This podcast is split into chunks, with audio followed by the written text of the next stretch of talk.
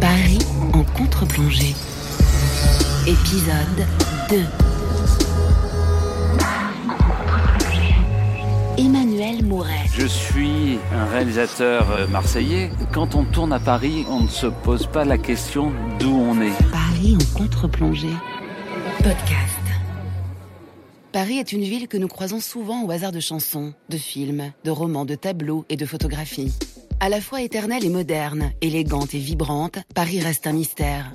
Ceux qui y habitent prennent-ils encore le temps de la regarder lorsqu'ils la traversent? Elle est pourtant le décor de leur film personnel.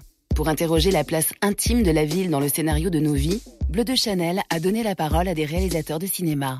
Eux qui ont affirmé leur liberté à travers leur art fait d'image ont accepté la proposition d'une déambulation dans la capitale, d'une balade sonore. Une invitation au voyage où seules leurs paroles et leurs pas nous guident. Qu'allons-nous entendre et découvrir au fil des rues, des façades et de ses trajectoires? Bienvenue dans le Paris en contre-plongée d'Emmanuel Mouret, réalisateur de cinéma. Moteur. Je suis Emmanuel Mouret et je me retrouve dans un quartier où j'ai passé euh, toutes mes années euh, parisiennes jusqu'à ce que je quitte Paris, qui est le quartier, j'allais dire, de la place Clichy et de cette frontière avec Montmartre. Durant cette balade, c'est vrai que je risque de retrouver une grande partie, en tout cas, de mes impressions, de mes souvenirs, de ma jeunesse parisienne, puisque je suis un provincial, un Marseillais qui est monté à Paris pour faire du, cinéma. Je suis monté, je devais avoir 19-20 ans. Et j'ai quitté Paris il y a maintenant euh, 17 ans. Et je suis très attaché à Paris, et comme très attaché aussi à Marseille. Et je vis depuis 17 ans dans une certaine forme de double vie, où je suis chaque fois heureux de retrouver euh, l'une de ces deux villes.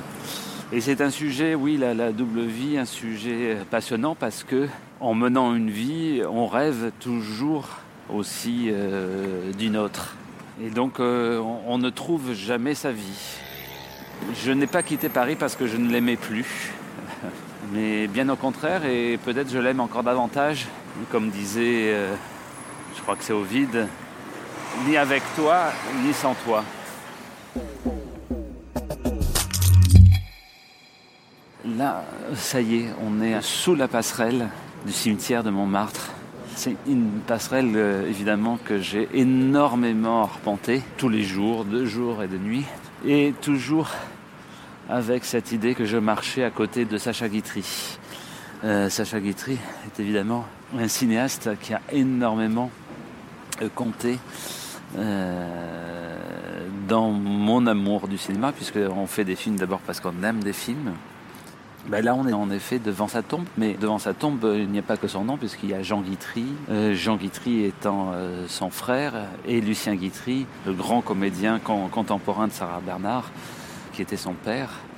Et deux films que j'aime énormément de Sacha Guitry, le premier étant Mon père avait raison, et c'est un des rares films justement sur la, je trouve sur la filiation, et où il y a quelque chose de la filiation qui n'est pas justement euh, si hystérisé que ça, mais quelque chose de très beau dans la transmission. Et euh, le comédien, où c'est un film sur son père, sur la vie de son père. Et euh, souvent j'en parle parce que quand on est réalisateur, on rencontre beaucoup de comédiens, et notamment de jeunes comédiens qui veulent se lancer euh, dans le cinéma. Alors je leur recommande de regarder le comédien. Et il y a quelque chose qui m'a énormément marqué. Il joue tout le temps au théâtre, et il y a simplement un mois de relâche euh, durant le mois d'août. Et pendant ce mois-là, eh ben, il travaille euh, des textes. Alors dans le film, on le voit travailler, je crois, à Alceste. Il travaille les personnages qu'on ne lui, lui, offre pas l'occasion de travailler au théâtre. Et je trouve que voilà, pour les acteurs, c'est un très bon modèle, c'est-à-dire dans le sens où on peut tout le temps travailler, même tout seul, pour faire ce métier, et que c'est un amour qu'on peut aussi vivre, pas forcément en ayant des engagements ou en étant plusieurs, mais qu'on peut vivre aussi seul et intensément. Mais je vais passer à autre chose parce que là j'arrive devant un édifice euh, comme euh, il y en a heureusement peu dans le vieux Paris. Je pense que tous les Parisiens le connaissent puisque c'est le Castorama, Hôtel Mercure, Ibis, qui se trouve au bout de la passerelle qui relie la place Clichy au, au bas de la rue Colincourt. Mais surtout, ce qu'il y a de plus, de plus regrettable, c'est lorsqu'on sait ce qu'il y avait à la place de ce bâtiment, c'est-à-dire le Gaumont Palace, l'un des plus grands cinémas au monde. En tout cas, je n'ai jamais imaginé pouvoir projeter un film dans un immense cinéma tel que pouvait être le Gaumont Palace. tout simplement parce que peut-être que j'ai découvert le cinéma plus dans son passé que dans son actualité. Et je n'ai jamais participé au flux contemporain des gros films qui rassemblent beaucoup de monde.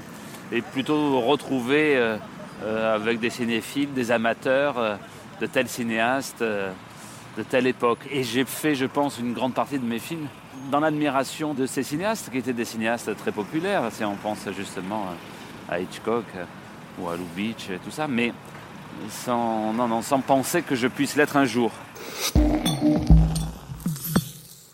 Alors on vient de passer là euh, devant un café qui s'appelle le, Carolus. Et évidemment avec mes camarades, avant d'être à Fémis et après, il fallait aller là où le café était le moins cher et le croque-monsieur le moins cher. Et au Carolus, c'était vraiment l'endroit on se retrouvait très très régulièrement et un endroit où je me souviens d'avoir eu des discussions euh, sur le, cinéma, sur l'art interminable et absolument passionnante et réjouissante. Voilà. Ah ben tiens, je croise quelqu'un. Bonjour, ça va bien? Oui, oui. Alors c'est quoi En fait, c'est un groupe, elles sont quatre, à avoir lancé un manifeste qui s'appelle le tunnel des 50. Parce qu'à partir de 50 ans, les, femmes disparaissent dans la société et dans l'audiovisuel. C'est dément. Mais moi, c'est aussi ce que j'avais appris alors, il y a quelques années. C'est qu'au conservatoire, dans le répertoire classique, il y a euh, un rôle féminin pour deux rôles masculins. Ça. Voilà, alors je ne sais pas quels sont les chiffres euh, au cinéma. Oui. En fait, en, moyenne, en moyenne si dans un scénario il y a 50 rôles, t'as 45 rôles de mecs. Non. Je te jure que c'est vrai. Mais alors, non. S'il y a 50 rôles, non, c'est pas possible. Je te jure que c'est il, Il reste, il y a que 5 rôles féminins? Il y a que 5 rôles féminins. Il y a la femme, la maîtresse, la fille, la grand-mère et éventuellement la secrétaire ou l'assistante. Mais ça, c'est dans les films policiers de science C'est dans quasiment tous les films. C'est dingue. Alors que moi, je pensais que pour les réalisateurs, le plaisir, c'était de tourner avec des actrices. moi, j'ai essayé. Euh, distribuent euh, leur vie, enfin, c'est-à-dire euh, leur position mm. de mal dominant mm. euh, depuis 4000 ans. Parce que moi, quand j'avais entendu ces chiffres, alors tu vois, moi c'était c'était un, pour deux, voilà. Et, justement en faisant mon dernier film, j'étais très fier qu'il y ait un rôle masculin pour quatre rôles féminins. Je crois que le cinéma des cinéastes est né à peu près en même temps que le que lorsque j'étais étudiant euh, à la FEMIS. Et puis d'ailleurs, nos films étaient présentés ici, les films de fin d'études. C'est ici que j'avais rencontré euh, euh, Philippe Martin qui m'a produit mon premier film. Je sais que mes, que mes amis parisiens ont vraiment découvert le cinéma au cinéma. Moi, c'est moins le cas puisque j'ai découvert le cinéma à la télévision. Et d'ailleurs, même, je peux dire que j'ai découvert le cinéma un peu par privation de cinéma. mes parents n'allaient jamais au cinéma. Même, euh, j'étais contre la télévision, donc je voyais la télévision chez, mes grands-mères. Oui, je pense que cette, euh, cette privation qui, a excité d'autant plus euh, mon désir déjà de voir des films et ensuite peut-être d'en faire. Alors là, on, arrive devant la librairie de Paris, eh ben, une librairie qui a beaucoup compté. Dès qu'il fallait acheter un livre, et d'ailleurs on peut, on peut un, peu, un peu rentrer, voilà. Il y a quelques... Ah, ah c'est moi. Il y a toujours quelque chose presque d'un peu religieux dans une librairie. Je, livre qui s'appelle Les Métamorphoses du vide, en, référence à Métamorphose d'Ovide. Et Dieu sait si Ovide est un auteur extrêmement précieux, vitalisant, plein de, vitamines, comme dirait euh, Jean Dubuffet. On tombe devant fragment d'un discours amoureux. Au page au hasard, la langueur d'amour, état subtil du désir amoureux éprouvé dans son manque hors de tout vouloir saisir. C'est un ouvrage dont on ne se lasse pas, parce que justement c'est un ouvrage qu'on ouvre et qu'on referme, dont on rêve, et puis sur lequel on revient. C'est une nourriture euh, presque infinie, puis, et, puis, euh, et puis on découvre d'autres choses, parce que finalement on change aussi avec le temps. D'un coup ça me fait penser à un livre que j'avais acheté ici, lorsque j'avais découvert Jean Paulhan, Le repas et l'amour chez les Mérina. Et c'est un livre dont je rêve toujours de faire une, adaptation. Allez, on, sort, sinon on va pas s'en sortir. Hop là. On se construit par tout ce qu'on glane et c'est vrai que rentrer dans une librairie Et euh, ouvrir des livres et les refermer, ça ressemble vraiment au côté de glaner. Ça veut dire prendre des petits morceaux. On n'a pas d'argent pour s'acheter euh, tous les livres. Et puis, on n'a pas de temps aussi euh, pour tous les lire. Et donc, on glane un petit peu au hasard et se crée des associations, des idées au détour d'un passage, de quelques paragraphes. Et puis, il ne faut pas grand-chose finalement pour que l'esprit se mette en route. Et je sais que moi, je me suis intéressé d'abord à la poésie.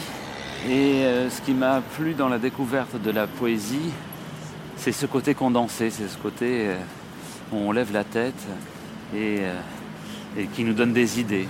Et ça, c'est ce que dit très bien Jean Renoir. Il n'y a que de la forme, il n'y a pas de fond.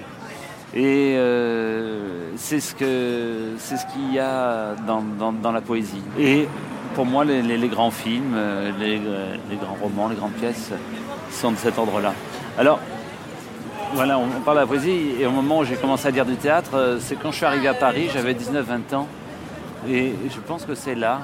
On entend les bruits des lycéens, on est juste en face du lycée Jules Ferry, et c'est là où il y avait le conservatoire du 9e arrondissement.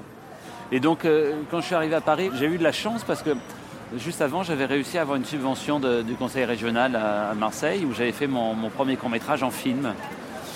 Et le résultat, oui, c'est avéré pour moi catastrophique et émotionnellement catastrophique. Hein. J'avais 19 ans, je m'imaginais euh, faire l'année suivante mon premier long métrage. J'étais très plein d'allant et je m'étais aperçu voilà, euh, que mon film était très en deçà de mes espoirs ou de ce que je pensais pouvoir faire et pouvoir être.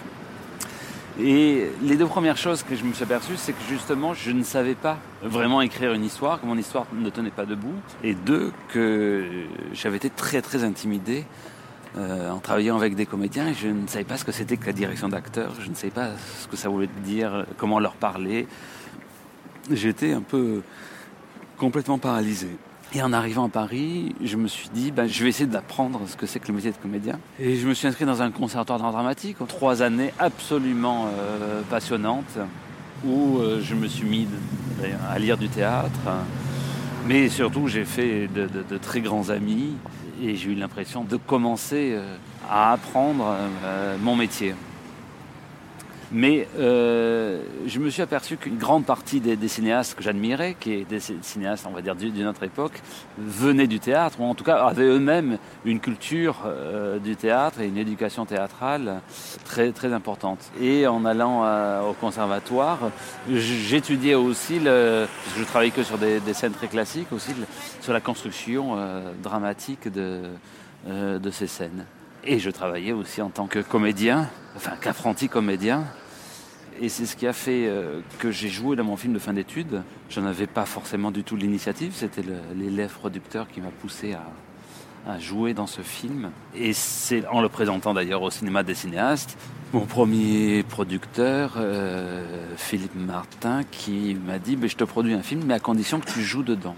Et le film, d'ailleurs, mon premier film, n'a pas eu un très bel euh, Hein. Et donc, du coup, je m'étais dit que jamais plus je jouerais dans un de mes films que c'était absolument terminé. Et euh, pour mon troisième film, il n'était pas du tout question que je joue dedans, mais c'est en donnant euh, la réplique lorsque Frédéric Bell euh, passait des essais que mon producteur actuel, Frédéric Niedermayer, m'a dit mais il faut absolument que tu joues dedans.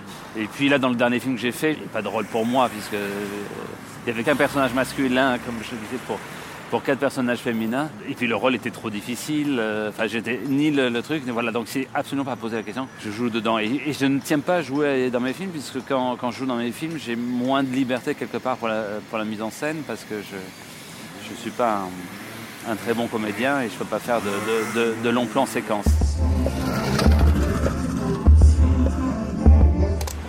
Et bien on est arrivé euh, au métro Blanche entre le Moulin Rouge, euh, la locomotive. Alors je vois que ça s'appelle la machine, maintenant ça a changé de nom.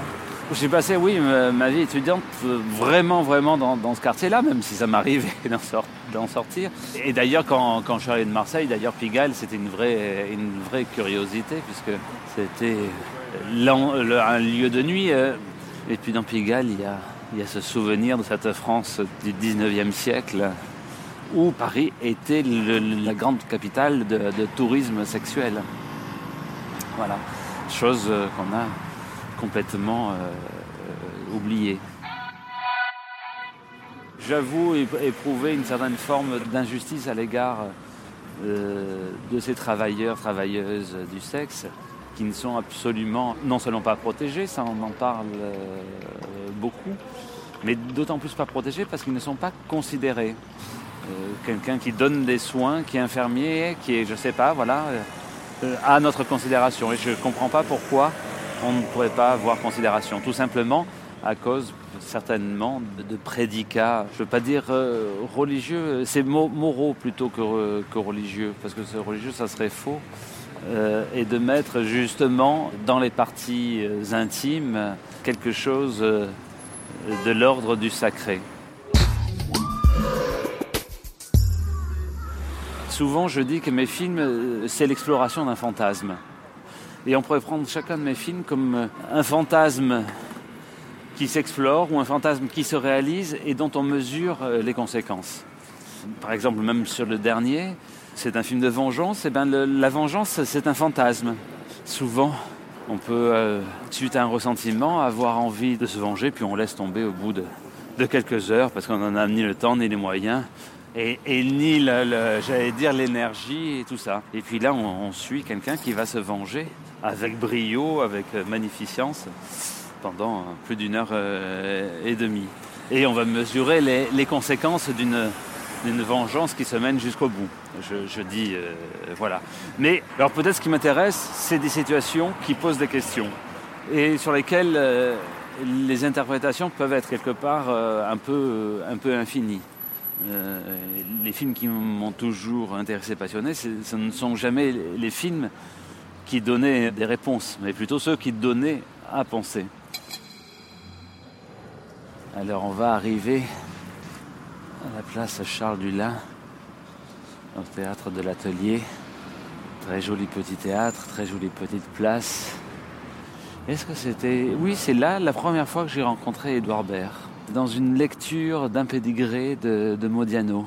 Et alors que je, réfléchissais au casting bah, de mon dernier film, Mademoiselle de Jonquière, je me suis dit, mais Édouard serait formidable dans le rôle du marquis des Arcis. Oh, cette place aussi, euh, il y a aussi quelqu'un qui, qui, compte pour moi, que c'est Giovanni Mirabassi, très très grand euh, pianiste de, jazz et qui avait euh, accepté de faire la musique de mon précédent film euh, Caprice. Paris, pour un jeune homme venu de province, où il y a les traces de, de, nombreux, de nombreux artistes. C'est quelque chose, on va dire, d'extrêmement stimulant, d'une certaine manière. Et d'ailleurs, là, on arrive devant le bateau Lavoir, alors le, bateau Lavoir, euh, c'était peut-être un, des endroits que j'avais entendu parler parce que moi j'ai grandi, je pense, euh, je dois ça peut-être à mon père, avec une très grande admiration pour Picasso. Et donc je savais que Picasso avait résidé euh, au bateau Lavoir. Et je me souviens très bien, lorsque je suis arrivé à Paris, bah, que pour moi, j'étais très ému de passer devant le bateau Lavoir. Voilà, on est devant la vitrine avec quelques représentation. Alors remarquez, nous retournerons tous au bateau Lavoir, nous n'aurons vraiment été heureux que là. Jusqu'à sa mort, Picasso garde la nostalgie du Montmartre rural de sa jeunesse, avec ses fermes, ses vergers et ses cabarets pittoresques. Arrivé sur la butte à 19 ans, eh ben, voilà, comme moi, il prend ici en 1904 un atelier où il exécute les dernières œuvres de la période bleue et celle de la période rose, inspirée par ses amours avec Fernand Olivier et les Demoiselles d'Avignon, 1907, prélude au cubisme. Mais je crois qu'il y a quelque chose, en tout cas, lorsqu'on débarque à Paris, quand on est jeune, une sorte de mythe de la vie d'artiste, en référence à ces auteurs artistes du 19e, 20e, justement, qui sont provinciaux et étrangers, qui arrivent à Paris avant de connaître la gloire ou les déboires. Et c'est une mythologie, j'allais dire, euh, qui est devenue, euh, on va dire, internationale et qui attire, je pense, un grand nombre de touristes comme, comme de jeunes artistes. Eh bien, nous voilà dans l'avenue le plus de Montmartre, l'avenue Junot, calme, avec des belles maisons, des beaux petits immeubles, des arbres, une vie paisible en plein Paris. C'est ça qui est, appréciable, j'allais dire, dans ce quartier, c'est toute cette variété de passer de, d'un standing à un autre, d'une ambiance à un autre. Et tout ça en quelques pas. On dirait presque des maisons de, villégiature, de vacances, alors qu'on était dans le brouhaha du boulevard de Clichy. je crois qu'il y a beaucoup de grandes vedettes qui ont habité ces maisons-là. Mais je crois qu'aujourd'hui, c'est plus des vedettes qui ont de l'argent. le cinéma nous permet de retrouver une étrangeté, une nouveauté, une fraîcheur à ce qui est euh, usuel, à nos usages. Et hum, mon travail se nourrit euh, fondamentalement euh, de mes rêveries.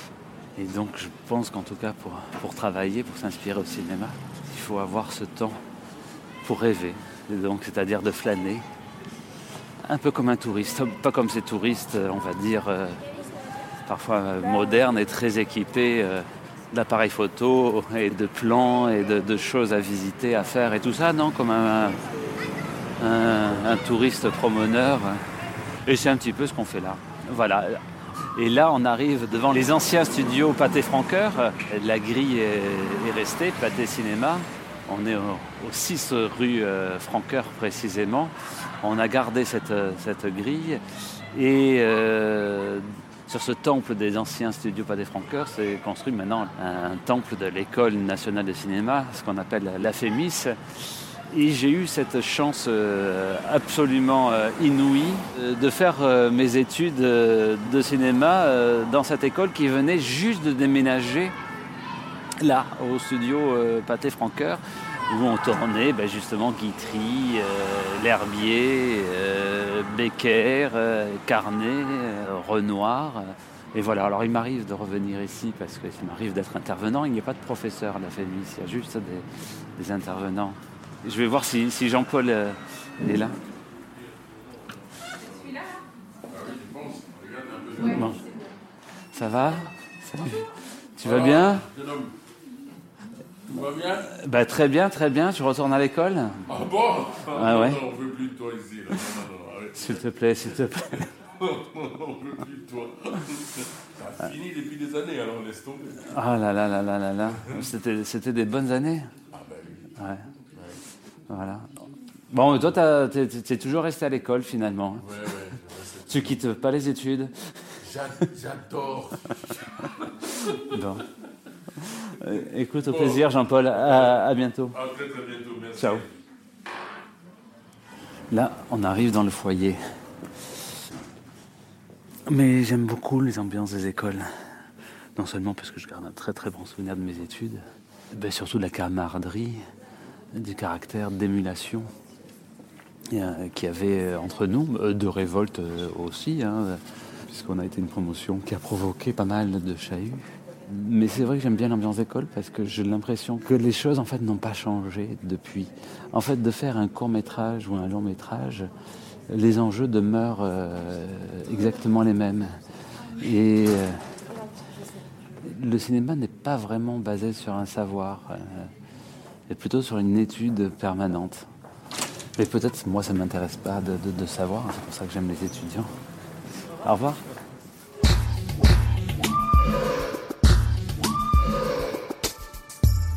Je suis un réalisateur marseillais qui est beaucoup tourné à Paris. Tout simplement parce que beaucoup de mes scénarios sont des scénarios urbains, avec des gens qui se croisent dans les rues. Et quand on tourne à Paris, on ne se pose pas la question d'où on est. C'est normal euh, d'être à Paris.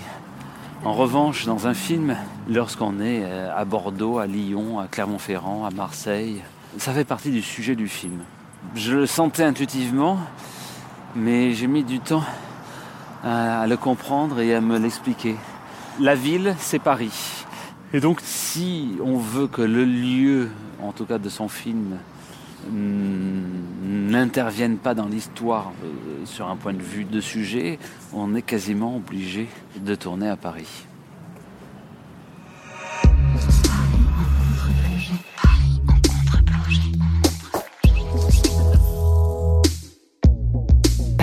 contre-plongée.